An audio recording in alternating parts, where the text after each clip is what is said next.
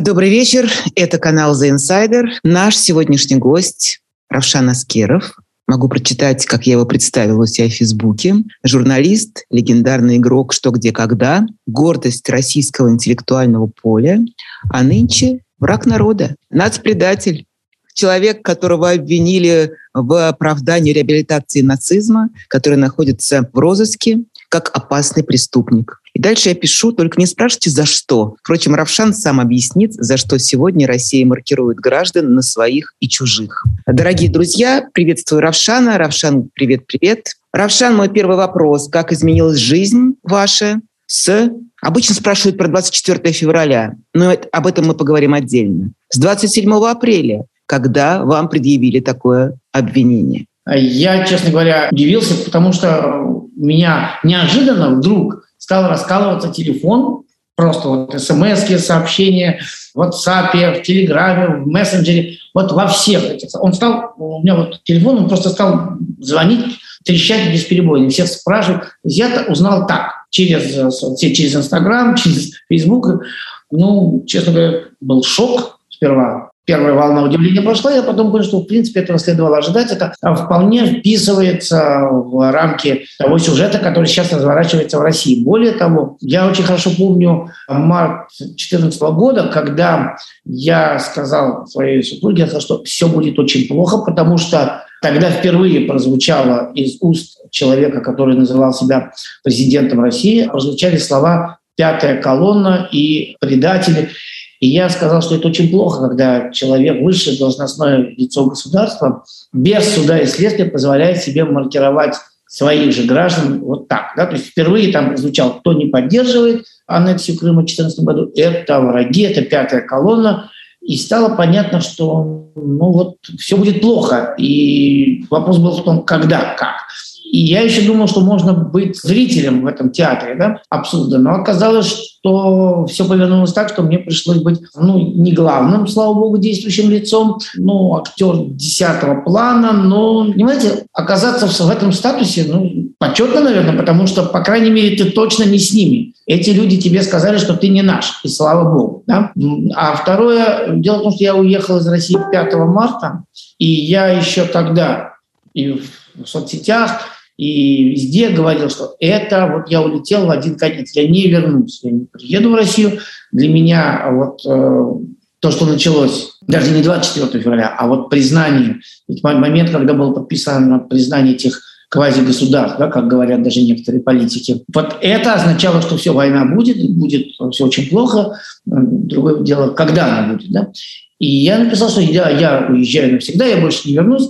Поэтому вот это дело возбужденное, оно как бы, вот знаете, а бывает так, вот э, ушла от вас жена, а вы потом ей говорите, да, что, я и так хотел с ней разводиться, что, она мне и так изменяла, вот нашел, вот ее переписка с любовником, только она ушла раньше, вот. Поэтому в этом плане для меня, ну, я знал, что я не вернусь в Россию, просто если раньше я думал, что, может быть, я могу заехать, забрать что-нибудь там из э, любимого, там, оставленных вещей, то теперь, да, нет, не приеду, не заберу, ну и ладно. Новый смокинг себе куплю. Есть любимая книжка, она осталась там, ну окей, я ее в другом месте. Вот такой ностальгии нет. Нет вот этого, что ой, я ходил по этим улочкам. Да, я очень люблю Москву, но так получилось, что вот теперь мы не можем быть вместе, в конце концов, со многими женщинами не можем быть вместе, с которых мы любим. Ну, значит, так, значит, будет так. Поэтому я бы не сказала, что я страдаю там как-то. А я не спрашиваю, я уверена, что вы не страдаете. А, понимаете, это, а, я не скажу того, что это плата за то, что ты можешь сказать то, что ты думаешь.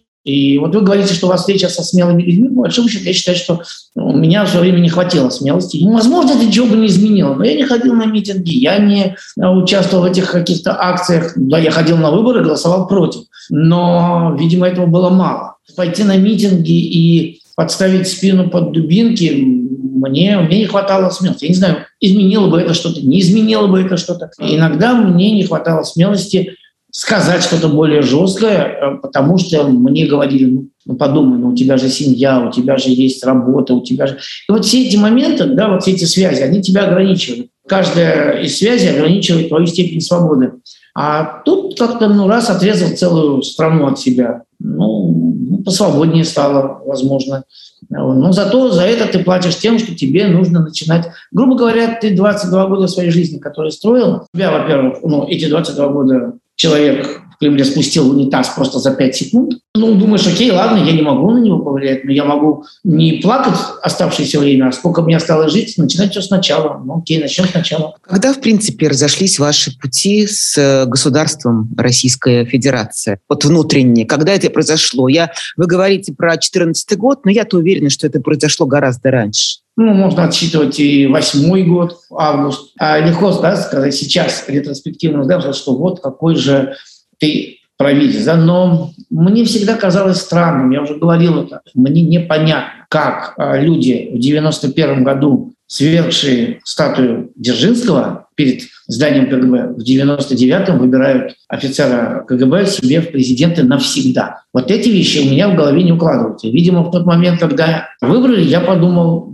что-то здесь не так, что-то неправильное да, во всей этой истории. Была вот, знаете, как-то вот Москва отдельно, Россия отдельно. И казалось, что да, мы можем жить, но в конце концов он уже не вечный. Оказалось вечный. Оказалось, можно обнулять и начинать игру сначала. Ну, я бы вот сказал, наверное, наверное, вот в восьмом году я задумался, а в четырнадцатом созрела мысль о том, что ну, я точно не останусь здесь всегда, потому что дальше мне нужно было убедить просто свою супругу, своих детей. Мы не можем связывать свою жизнь с этим государством, потому что оно называет своих граждан устами президента национал-предателями, говорит, что можно выплюнуть их как мошку.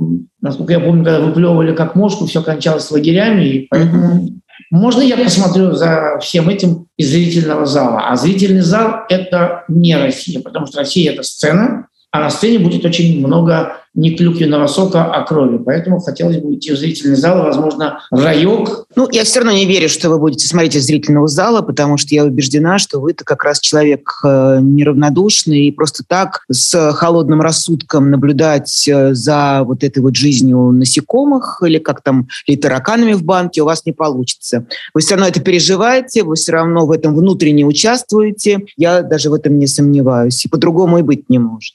Ну, знаете, когда у вас двое детей, еще мальчиком. Я же говорю, для меня все очень сильно меняется восприятие, когда ты понимаешь, что у тебя мальчики, и рано или поздно государство, не важно, ну, любое государство, государство рано или поздно предъявляет претензии на жизнь твоих детей потому что оно говорит, что его нужно, это государство, как-то защищать. Иногда, чаще всего, в данном случае, как в случае с Россией, от придуманных врагов, а, тебе рисуют мультики, показывают, говорят о каком-то подлетном времени, и ты понимаешь, что все эти слова а, — это как бы заявка на то, что нам нужны твои дети, которых мы будем посылать, защищать какие-то выдуманные национальные интересы. Получилось, что мои интересы не совпали с национальными интересами государства российского. И в этом случае ну, я не готов отдавать то, что мне очень дорого и близко ради этих интересов. Мы своими, своими друзьями мы оказываем поддержку беженцам из Украины, мы собираем средства, проводим благотворительные игры, мы как-то обозначаем свою позицию публично, собираем средства и передаем их через посольство Украины беженцам. Ну, вот может быть так. Можно, может, это надо, можно назвать а, неравнодушной позицией. Но как-то вот... У меня вот сестра двоюродная, она в Израиле, она принимает э, беженцев с Украины и селит у себя, пока они не найдут себе место mm-hmm. проживания. Хотя она сама снимает квартиру, не очень тесная квартира. Я говорю, как ты умудряешься? Она говорит, ну, что делать? Ну, потерпим. В конце концов, им тяжелее, чем мне. И вот во всей этой истории ну, вот разве что так показывать свою неуспокоенность и несогласность. А тут стоит вспомнить, конечно, про вашу карьеру «Что, где, когда». И, безусловно, вы были одной из таких вот главных звезд целого исторического периода «Что, где, когда». У меня все время возникает вопрос, собственно, не только у меня. От чего же вот этот вот талант, эта эрудиция, этот э, интеллект уникальный, почему он не является защитой от, как бы так аккуратнее сказать, неправильного выбора, от чудовищного выбора. Я говорю не про вас, я говорю про ваших коллег. Потому что сейчас, когда мы смотрим там на какого-нибудь Анатолия Вассермана, это, конечно, mm-hmm. какое-то абсолютное чудовище, какой-то монстр, набитый совершенно бесполезными знаниями. То есть получается, что человек столько знает, он просто вот как это его жилетка, он весь набит этими знаниями. Он знает про ключи на любую кнопку, он тебе все расскажет, что было, ответит на любой вопрос. Но при этом остается абсолютным звероящером по своему э, сознанию. Неужели это никак не связано? Вот скажите. Есть такая очень интеллектуальная игра. Самая, наверное, интеллектуальная игра во всем мире, бизнес шахматы. И вот смотрите, ведь ни один и, естественно, там чемпион мира по шахматам – это как бы венец. Лучший игрок в эту игру – это суперинтеллектуал, это человек, умеющий просчитывать на несколько ходов вперед, решать задачи и приходить к победе, проникать в мозг своего соперника и переигрывать его. Тем не менее, обратите внимание, ни один из чемпионов мира по шахматам не является выдающимся философом, не является выдающимся практически они ничем не знамениты, кроме того, что они двигали деревянные фигурки по лакированной доске. Ну ладно, а Гарри Каспаров? Гарри Кимович Каспарова я очень уважаю, но только как человека, который гениально двигал деревянные фигурки по лакированной доске. Потому что Гарри Кимович Каспаров больше ничего в этой жизни делать не умеет. А знаете, у него уже было прозвище одноразовый шприц, потому что он придумывал что-то, он загорался идеей, а потом как бы ну, все это сливалось. Человек имел потрясающую возможность. Он был там, витриной шахматного мира. Ну, затеял эту революцию в шахматах, но, по сути, ни во что она не вылилась. И как политик, ну, насчет того, что Гарри Кимович Каспаров вообще состоялся, он тебя сейчас подает как борца против системы, но все знают, что его, он бы не состоялся, если бы не Гейдар Алиев, который его просто поддерживал на всем протяжении его карьеры, и не было бы такого чемпиона мира, потому что был Карпов, который прекрасно устраивал советскую систему. Но просто Гейдар Алиеву хотелось, чтобы был чемпион мира из Азербайджана. Гарри Кимовича был просто зеленый свет, помогали все. Него был неограниченный там, карт-блаш, он мог делать все, что угодно. И вот так он и стал чемпионом, потому что ему помогала эта система, борцом против которой он себя сейчас объявляет. Ну, по сути, ну, давайте честно. Единственное, чем он может гордиться, это вот этим безлимитным поединком, который он действительно, проигрывая 0-5, сделал 3-5 и вынудил прервать матч, а потом вывел. Это я помню, вот как мы в школе в школу ходил, и вот его называли долгоиграющий проигрыватель. Он никак не мог выиграть. Счет уже 0-5, они играют до 6. 0-5, играют до 6. Ну, ну, ну, Гарри, ну проиграй уже эту шестую партию, ну все за... И вот он борется, он не сдается, он ничьи, ничьи, ничьи, один, пять, ничьи, ничьи, два, пять, три, пять, и Карпов начинает худеть, он просто, он исчезает за доской, он тает просто физически. И тут Компоманов говорит, мы прерываем матч, потому что и Карпов согласен. И в этой ситуации Каспаров, который проигрывает 3-5, он вскакивает, начинает кричать, что он не согласен, что у него, у него украли, не у Карпова украли победу, который в одной победе от защиты титула, а Каспаров начинает кричать, что у него украли победу, потому что вот это да, в этот момент, конечно, Гарри Кимович был великим.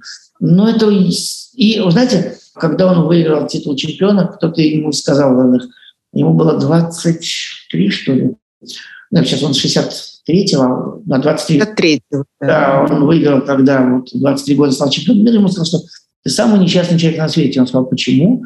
Ему сказали, ну, потому что все, что ты мог достичь в этой жизни, ты уже достиг. Тебе 23, а у тебя уже топ, вершина. И, в принципе, это право. Все остальные его игры в политике, это политику всего лишь игры в политику. И вот эта последняя их эта история с паспортом хорошего русского вообще просто за гранью. Да, вот эта история для меня за гранью. Вся проблема российской оппозиции в том, что она никогда не может договориться. Вот, поэтому я себя никогда к ней не относил. Вот я вижу по телевизору мертвые, совершенно стеклянные глаза офицера. Президент Путин. А, да. КГБ. И я в них вижу холод и смерть. Я понимаю, что да, это вот... Я не могу быть за этого человека. Я никогда не могу быть за этого человека, потому что у него такие глаза. Да? А даже начать рассуждать, что-то говорить, а я понимаю, что он очень умный человек, потому что он историю плохо знает, он плохо знает географию, он вообще плохо. У него хорошо получаются скобрезные шуточки фельдфебельского уровня. И ты понимаешь, что он даже не полковник, он фельдфебель обычный. Поэтому я не могу быть с ними, потому что они интеллектуально, они очень на низком уровне. Это очень... Ну, постойте, постойте. Вот мы с этого начали. У нас сейчас такой был пузырь в сторону. Я сама его, вас сбила, перевела на Каспарова. Но э, возвращаясь к, к этой теме, даже не вопросу, что интеллект и э, нравственность, и порядочность, да, это говорю, никак интеллект, не связан. Да, никак не связан. Вообще не связан. То есть, смотрите, человек может много знать, но это никак не связано с его там, моральными и этическими. В конце концов, куча замечательных ученых работали на Третий Рейх. Лени Рифеншталь, потрясающий режиссер, да, то есть человек, совершивший революцию в кинематографе. Но она снимала «Триумф воли». Она сняла «Олимпию», конечно, но она сняла «Триумф воли». Это не связанные вещи, понимаете? А тем более вот э, вы говорите об игре. Игра – это, ну, ну, в конце концов, что делают игроки? Они живут в вымышленном мире. Ведь даже вот те же шахматы – это вымышленный мир, вот эти 64 клетки. Что, где, когда? Это вымышленный мир. Вы живете вот в этом домике в нескучном саду. У вас есть час-полтора вымышленного мира, где вы отвечаете, ну, вам кажется, что это очень важный вопрос. На самом деле нет. На самом деле, если вы ответите на этот вопрос, вы не спасли ни одну человеческую жизнь. Мы выиграли там со счетом 6-5 в сложной борьбе но в этот момент э, мы не отменили бомбардировку Одессы. Ничего не происходит в мире глобального. Да? То есть мы не изобрели iPhone, мы не придумали, мы не отправили человека в космос, мы не бросили вызов Илону Маску.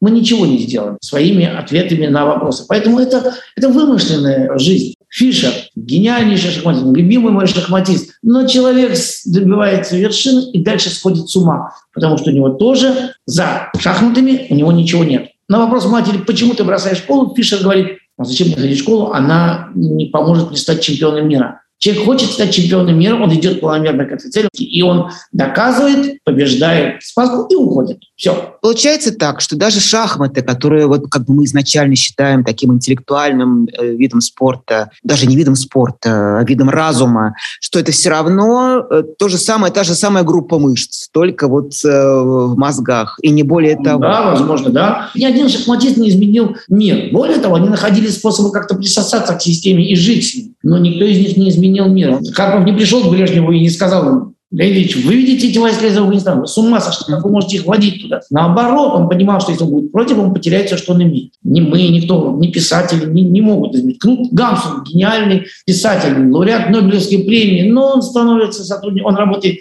а, с Квислингом, поддерживает нацистов в Норвегии, в итоге оказывается преступником. Хотя лауреат Нобелевской премии, казалось бы. А, вообще интеллект – это не из сферы управления государством и улучшения жизни. Потому что в целом, вообще-то, люди тупые. Ну, все тупые, да, в основном. Я тоже, наверное, тупой. Глобально люди тупые. А, поэтому Владимир Владимирович Путин идеальный президент для этой страны, потому что он четко понимает, что надо говорить. Потому что ты можешь скобрезно пошутить про Украину, про нравится, не нравится, спи, моя красавица. И все понимают, что в анамнезе у всех, все, все знают эту историю, что спит красавица в гробу, я пристроился нравится, не нравится Майкл, и все понимают, что он сейчас будет с ней делать, с Украиной. Он ее сношает, да. И всем смешно, потому что ну, мы же поняли эту шутку.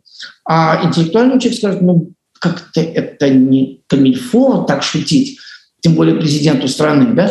Но людям большинству нравится, потому что люди глобально тупые, и им это нормально. Передачи «Что, где, когда» показывают ночью, поздно, тогда же, когда показывают примерно порнографические передачи, ну и эротические. Да? Вот эротика, на одном канале может идти эротика, на другом что где когда. Потому что обнажение мысли, э, раскрытие, да, врождение мысли из головы, как у Мнемозина у Зевса, да, оно примерно такое же неприличное с точки зрения э, цензуры, как и показ обнаженного тела и совокупления. Да? То есть там люди, они общаются, у них мозг совокупляется, ну, так, интимный процесс, это рождается мозг, а на другом канале совокупляются тела, и там вот у них извержение мысли, там семя извержения, и вот это одинаково. Поэтому в этом что-то есть постыдное, видимо. Поэтому передачи «Что, где, когда» показывают поздно ночью. А другие псевдо-квазиинтеллектуальные передачи, где нужно ответить на вопрос и получить банан, они показываются в более раннее время. Ну, как бы там игра в интеллект. А, вроде бы умный человек, что-то знает. То же самое и с Вассерманом, который выходит в Думу под э, маркой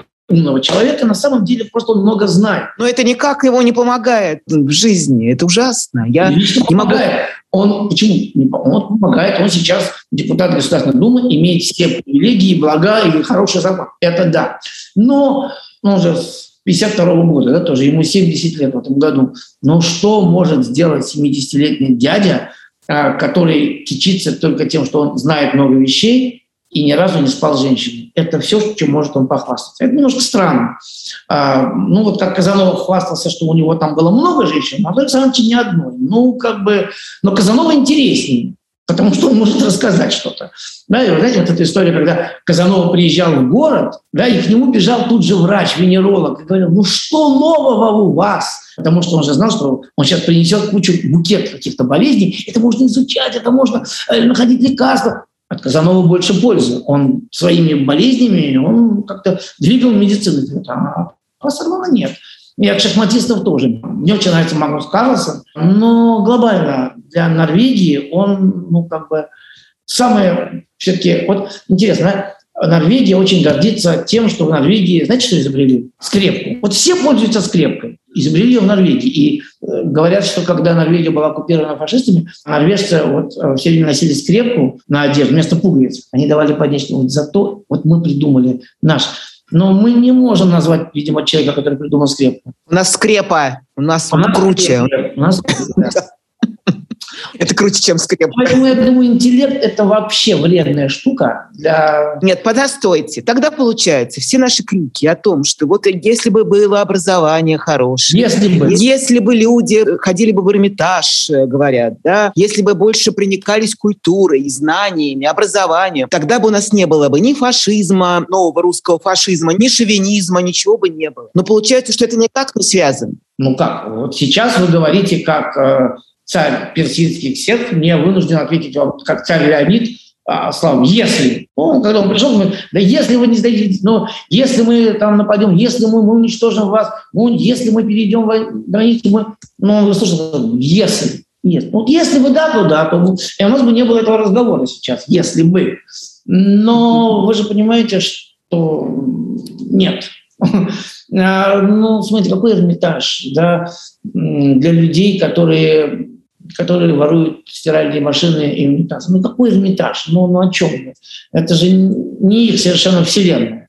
А человек, который идет в Эрмитаж, он и так против. Вы вами, вот вы смотрите, например, для вас, там, не знаю, Бертолуччи – это режиссер, а, там, не знаю, Альмадовар. Э, там... Михалков когда-то был большим режиссером. Ну, Я да, тоже любил. Ну, да, можно смотреть свой студию чужих. Я вот честно мне не нравится. Все говорят, там неоконченная мелодия для Михаила Шевченко. Мне не нравится, ну хорошо, ладно. Это...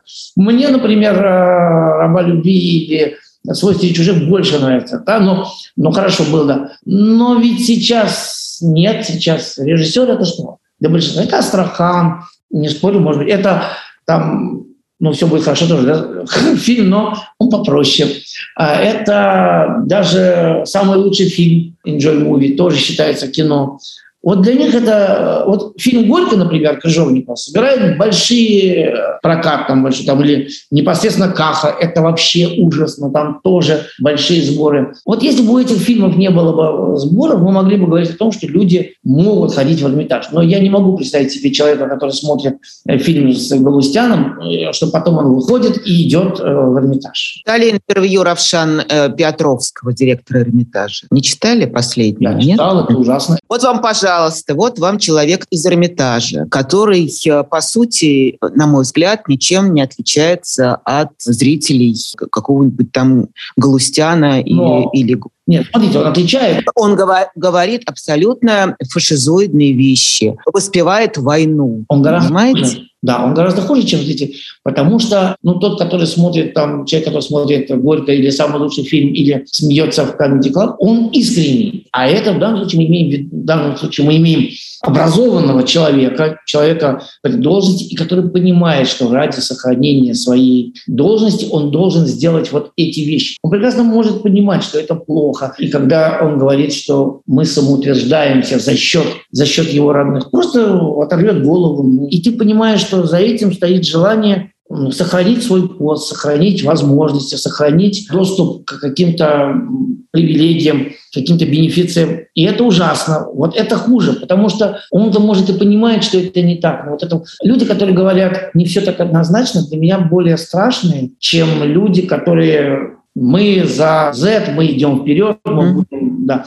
И те-то могут заблуждаться искренне, а тут люди, они могут, они знают, что говорят, знают, что делают, и понимают, что вот это не все так однозначно. Мы как бы не там, но и не тут. Но мы давайте подумаем, всей правды мы не узнаем. О какой правде надо вообще говорить, если там убивают? Просто убивают живых людей. Человек выходит, его убивают. Зачем? Оказывается, кто-то где-то должен самоутвердиться. И это ужасно.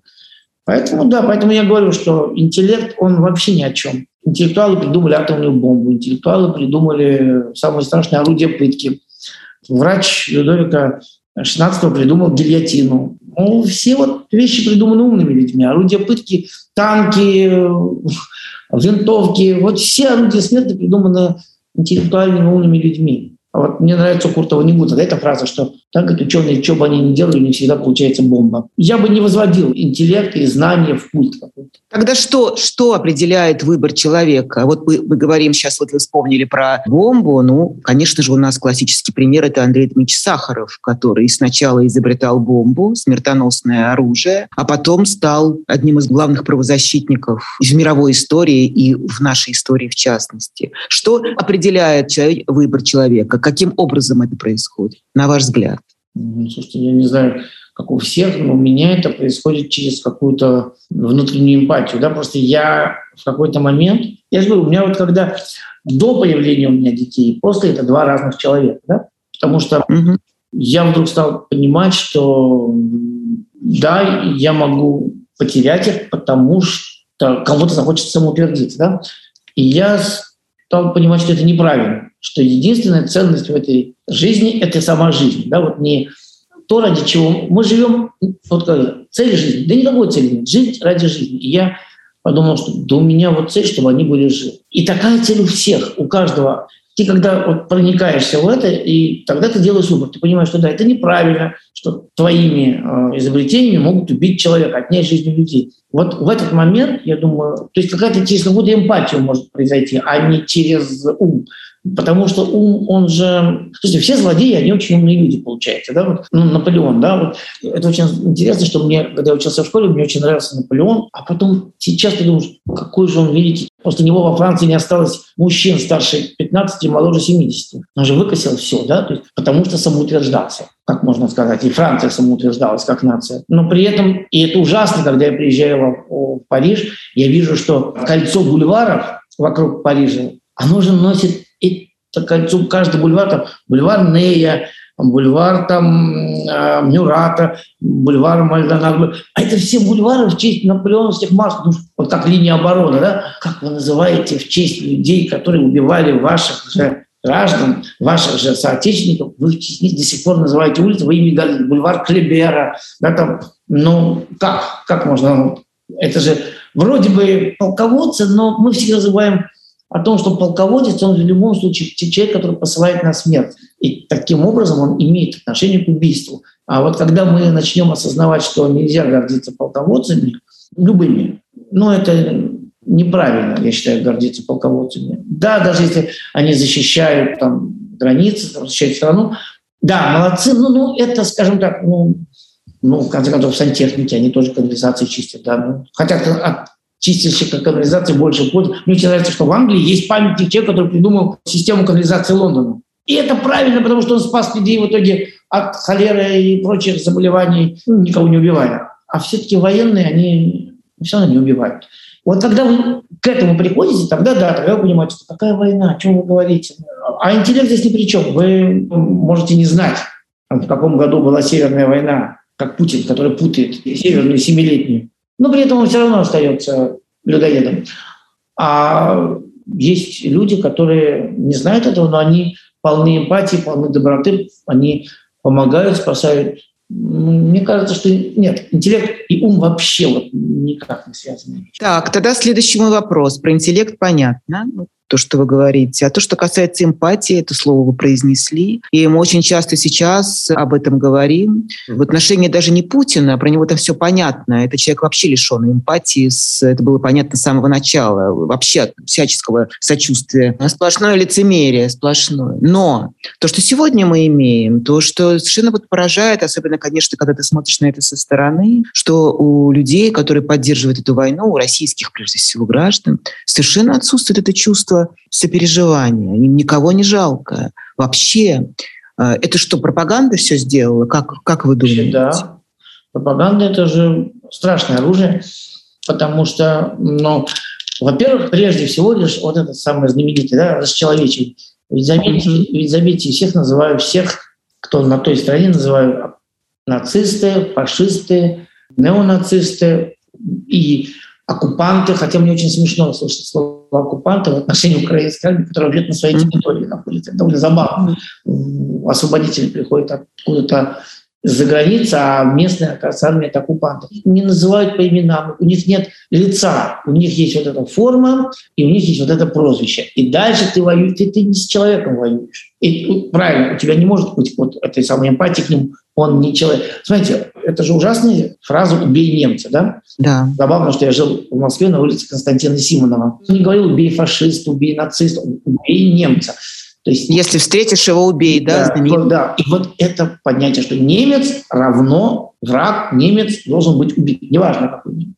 В данном случае тоже происходит даже это, но мы не можем сказать «убей украинцев», потому что, ну как, это же все, всю жизнь нам внедряли, что это братские народы. Значит, мы объясняем это так, что они попали под оккупацию вот этих нацистов, фашистов и прочее, прочее, прочее. Просто убирают лицо у врага, и дальше ты уже просто вот, я не знаю, это же история во время Первой мировой войны. Да? Это странная история, когда рождественские перемирия были, когда они играли в футбол, когда они...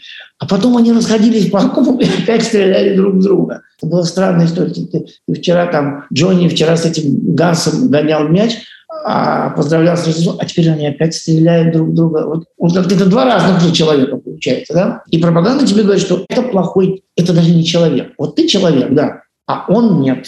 И он заслуживает того, чтобы ты должен его убить.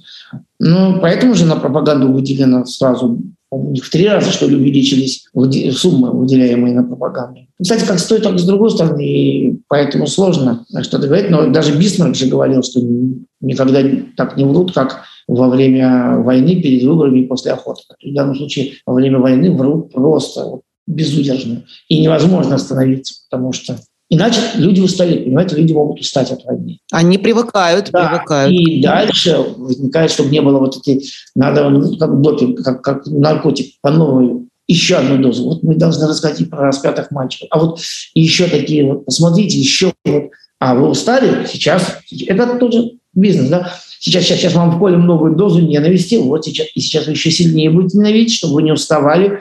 Потому что, ну, в конце концов, выходит на первый план война войной, но нам есть надо что-то, нам надо одеваться во что-то. Нам... Мы вообще, в конце концов, хотим отдохнуть где-нибудь, а нас никуда не пускают. Ну, вот можно посмотреть по Фейсбукам, да, там по Инстаграм. Ведь все равно люди продолжают выкладывать фотографии, где они отдыхают, что они едят, потому что ну, невозможно жить постоянно в состоянии вот этой ненависти. Почему обязательно ненависти? Вот я как раз это слово я не употребляла. Я вас спрашивала про другое слово, про другое чувство, про чувство эмпатии, сопереживания, а не ненависти. Так вот, когда вы ее вымоете, эту эмпатию полностью, тогда и получится, что можно воевать. А если она будет, то люди не смогут. Вот я не могу себе представить, что я смогу пойти там или там, кого-то убивать. И только если этот человек сделал что-то лично плохое мне. Вот фильм «Старое ружье», да, он же человек самой мирной профессии лечил людей, даже тех же немцев. Но вот этот момент страшный, когда он из-за зеркала с этим огнеметом, он сжигает своего врага, да, он уже все, он потерял, он, он человеческое обличие, он просто мстит, он хочет убить, отомстить за дочь, за жену, которую там убили, и он вот в этом замке он их убивает всех, безжалостно, потому что ему не жалко никого, он не задумывается о том, что у них есть дети, что у них есть матери, что у них есть жен, он просто вершит правосудие, потому что человека уже вывели за рамки человека. У него убрали эту эмпатию, он не воспринимает этого немца как чьего-то сына, чьего-то мужа, брата.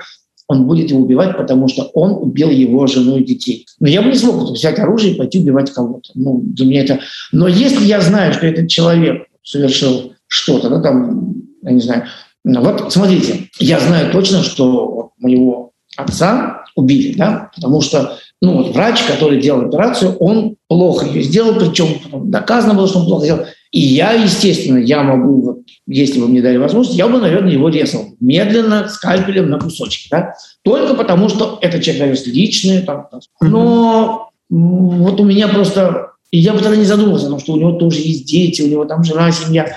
Вот такое, на таком столкновении, да. А так, конечно, вы же не можете не сочувствовать матери, которая потеряла ребенка, просто потому что мы решили отодвинуть, не пустить Украину в НАТО, в ЕС, еще куда-то, в Евросоюз, я не знаю, в космос.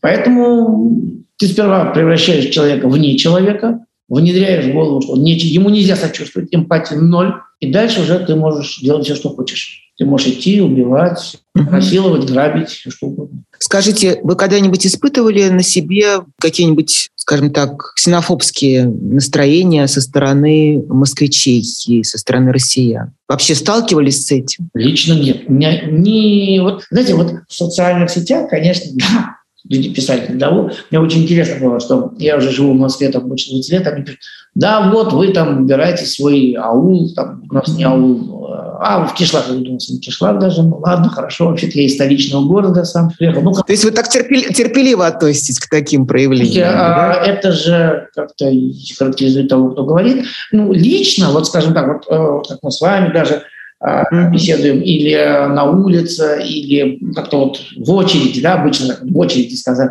Такого не было. Но это, опять же, знаете, волшебная сила телевидения, которая... Просто очень смешно было, что однажды приехал мой приятель ко мне э, из-за границы, мы долго не, видели, не виделись, и пошли в ночной клуб, и там был стриптиз. И стриптизерша говорит, ой, я вас знаю, вы Равшан Аскеров, вы говорите, что где, когда. И мне приятель говорит, слушай, говорит, вот я теперь понял, кто твоя аудитория стриптизерша, московских стриптизеров. Я вот к этой говорю, что у нас интеллектуальные стриптизерши, они смотрят такие передачи. Вот. Я к тому, что просто узнавали, и поэтому, может быть, и не говорили. Да, вот, возможно. Тогда, возвращаясь к началу нашего разговора и, собственно, к теме «Враги государства», давайте попробуем определить, по каким же сегодня маркерам вот они так определяют своих и чужих. Ведь, э, судя даже по последним событиям, связанным там с тем же театральным погромом, который сейчас все обсуждают, э, да, погромом вот самых ярких театров, и в первую очередь Google-центра. Дело же совсем не в том, что человек позволяет себе какие-то политические высказывания, а там есть еще какие-то приметы, по которым они вычисляют, судя по всему, вот чужих людей, которым превентивно наносят удар, чтобы, собственно, их убрать. А, да? Ничего нового. Ну, я не знаю, но не хочу быть таким, знаете, истинной последней инстанцией, но, наверное же, ничего нового не происходит все отбирается по лояльности. Ты либо будешь... Ну вот смотрите, Машков повесил на театр, mm-hmm. он свой. Калягин там выступил, заклеймил, и он свой. А ты не заклеймил. И ты вот Петровский сказал, что все нормально, не все так однозначно. Это же, с одной стороны, кровь, а с другой стороны, это право нации на самоутверждение. И уже свой. То есть, ну, ты, если не сказал, что ты как у Шварца, да, в этом «Убить дракона», нас так учили, ну, всех учили. Но почему ты, скотина, оказался лучшим учеником? Так вот, если ты не оказываешься лучшим учеником, то ты не можешь быть руководителем театра. Ведь в театр приходит куча людей, да, приходит театр. В конце концов, в Древней Греции театр это был вообще центром политической жизни. У театра всегда была вот эта роль собрать вдохновить, заставить людей подумать, если не просто развлечь, то просто подумать. В конце концов, Лисистрата – это же тоже театр. Когда им говорили, ну хватит воевать, ну иначе женщины перестанут отдавать. Это же тоже театр. Поэтому там только одна история. Надо быть лояльным. Если ты не лояльный, мартир ровно один. Лояльный – молодец. Нелояльный – мы о тебе, ты становишься врагом. Потому что завтра я не могу повернуться к тебе спиной. Ну, как я тебе поверну спиной, если ты ты, ты ставишь лисистрату, и я понимаю, что ты сейчас будешь надо мной глумиться. Ты ставишь антивоенную пьесу, и я понимаю, что я не могу на тебя рассчитывать. Вот. И так. Ну, здесь же все просто. Я, я не думаю, что это какой-то бином мне тону. Ты либо поддерживаешь меня, тогда ты со мной. А если не поддерживаешь... Слушайте, у меня был довольно безобидный травоядный пост про Жукова, да, ну, я за него... Да, да, да, как раз из-за Жукова-то пострадал, напомню.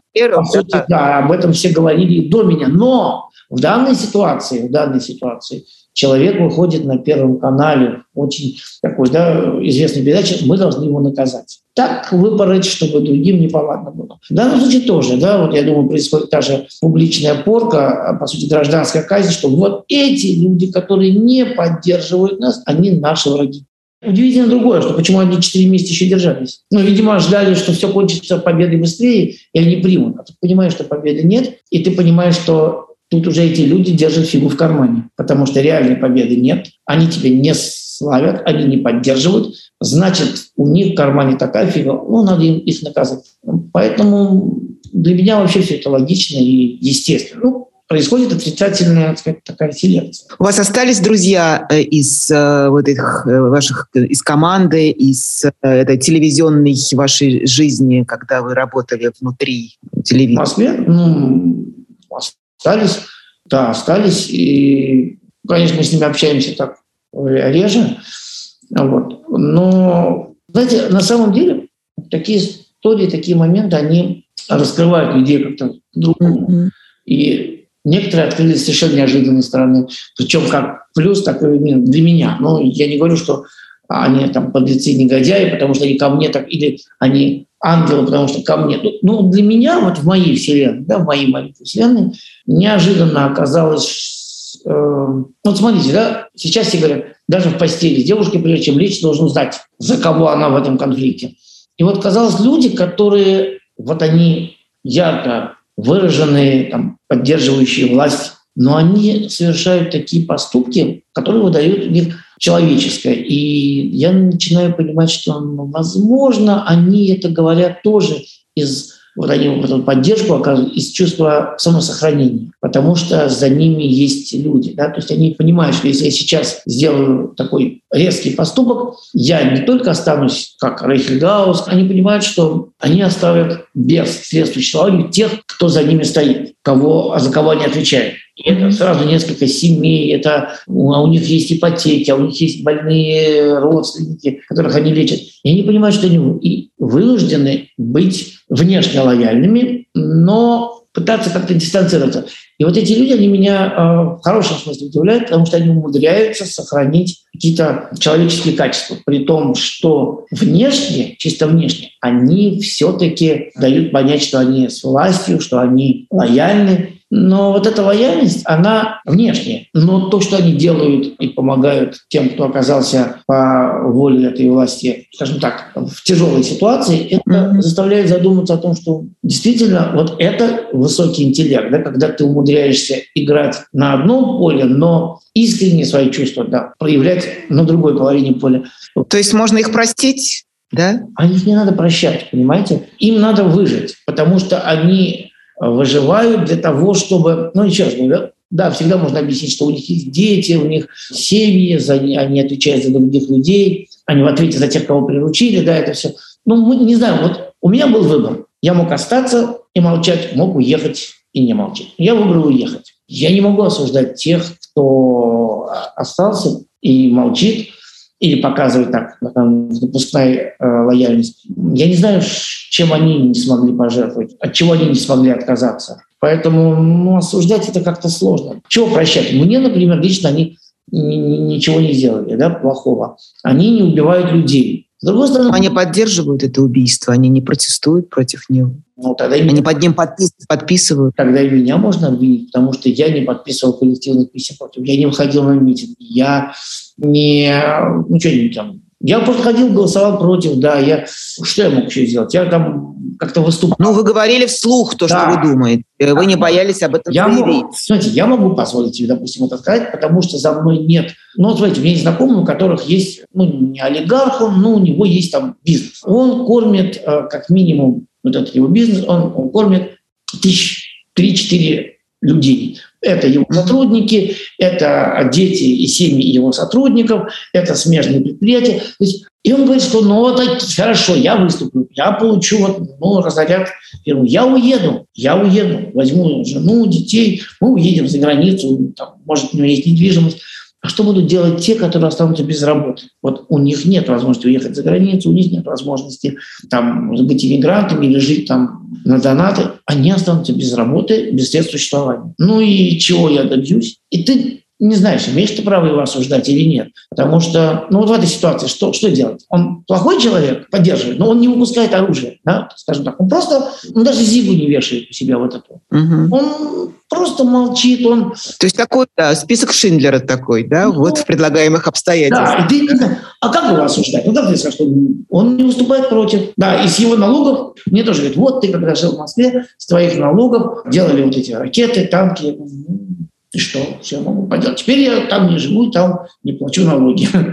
вот. А ему можно сказать, вот с твоих налогов делаются танки, оружие, ракеты, самолеты. Но, с другой стороны, он содержит кучу людей, которые живут. И тут сложно сказать, он вот этот человек он плохой, или хорошим. Ну, нет, я понимаю, но послушайте, я тоже вспоминаю вот советское время. Да, очень многие были вынуждены играть по этим правилам, э, поскольку других никто не предлагал в то а. время. И были и депутатами, и членами Компартии, и многие из этих людей спасали других. Вот почему я Шиндлера вспомнила, да, это такой вот своеобразная такая вот, да, миссия. Если у тебя есть возможность спасти, спасай этих людей. Пусть э, там цена, цена твоя, вот эта вот репутация, потеря репутационная. Ну, видимо, такое время вновь наступает, может быть, вы правы. Ну да, потому что сложно, видите, сделать какой-то такой вот вывод Опять же, да, все эти истории. При, при этом я же знаю людей, у которых эта война прошла так, что разорвала просто. А матери не разговаривают с детьми, да. братья просто. Вот, я просто недавно просто общались с моим приятелем. Он говорит, слушай, я брату объясню. А он мне говорит, брат мне говорит, да нет, все, все не так. Мы же тоже правы, мы защищаем. И я ему говорю, слушай, не был бы ты моим братом, я бы тебе сейчас вот просто набил бы морду. Ну ты же брат мой родной, как ты можешь?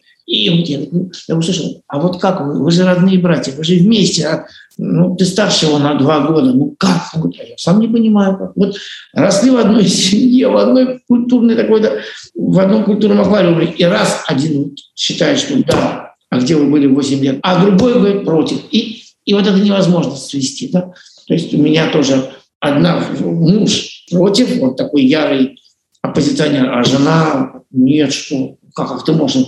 Ведь если бы не Владимир Владимирович, ракеты НАТО стояли бы у нас во дворе. И, и вот как они живут? Они живут, люди прожили вместе там кучу лет, и вдруг выясняется, что по такому моменту они разорваны. Равшан, мы должны уже заканчивать. Я вас благодарю за такой вот очень естественный живой разговор, которого так сейчас не хватает. Я все время повторяю, что мне кажется, все наши разговоры, вот они имеют какое-то терапевтическое значение для людей, потому что люди устали от этого визга, лязга, крика. Спасибо вам большое, Равшан Аскеров, который как бы враг государства российского, но друг э, народа. Спасибо вам огромное. Я желаю удачи и на связи. Вам тоже очень приятно с вами поговорить. Спасибо.